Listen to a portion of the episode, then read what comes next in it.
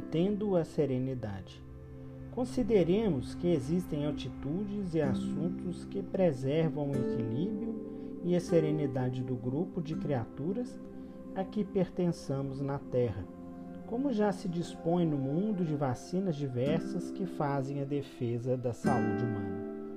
Sabemos que nada sucede sem permissão da divina providência, mas todos somos chamados a cooperar com a providência divina que nos concede a liberdade de atuar nos acontecimentos do cotidiano, em nossa condição de espíritos responsáveis. Saibamos arredar da nossa influência pessoal o que seja claramente desnecessário à sustentação da paz no campo dos outros.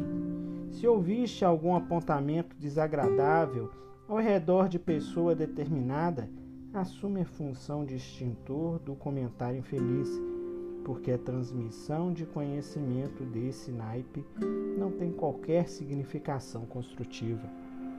Diante de um amigo que se queixa desse ou daquele parente, não comuniques ao parente acusado o desabafo havido, porque apenas agravarias uma guerra familiar que adia indefinidamente a comunhão daqueles que nascem nos mesmos laços de consanguinidade para o aprendizado da união fraternal.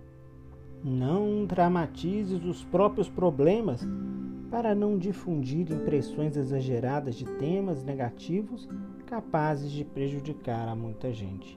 Abstente de vaticinar calamidades que provavelmente jamais aconteça.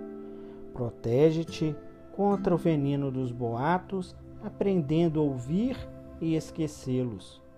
Se tiverdes algum pressentimento ou algum sonho vislumbrando ocorrências infelizes, silencia e ora pela paz do que estejam incluídos em tuas impressões, porque a espiritualidade maior te permite esses informes imprecisos para que ajudes a atenuar o mal ou extingui-lo, e não para que lhe favoreças a expansão.